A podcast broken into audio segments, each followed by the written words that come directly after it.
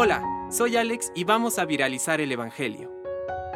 Del Evangelio según San Mateo. Jesús dijo a sus discípulos, Ustedes han oído que se dijo, amarás a tu prójimo y odiarás a tu enemigo.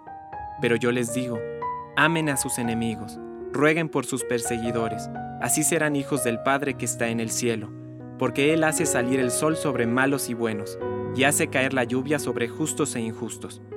Si ustedes aman solamente a quienes los aman, ¿qué recompensa merecen?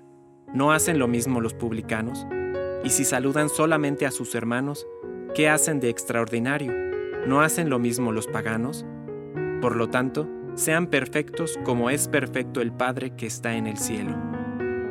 Palabra de Dios. Compártelo, viralicemos juntos el Evangelio.